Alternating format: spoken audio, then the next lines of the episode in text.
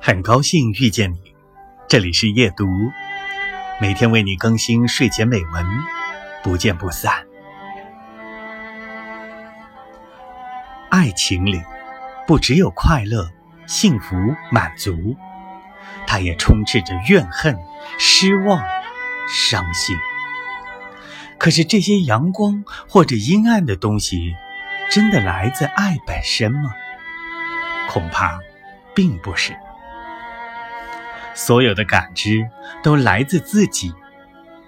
做一个高恋爱情商的女人，你就会变成一个阳光满身的人，而这份正能量也会感染你身边的他。两个人都春风得意，爱情怎么会不顺风顺水呢？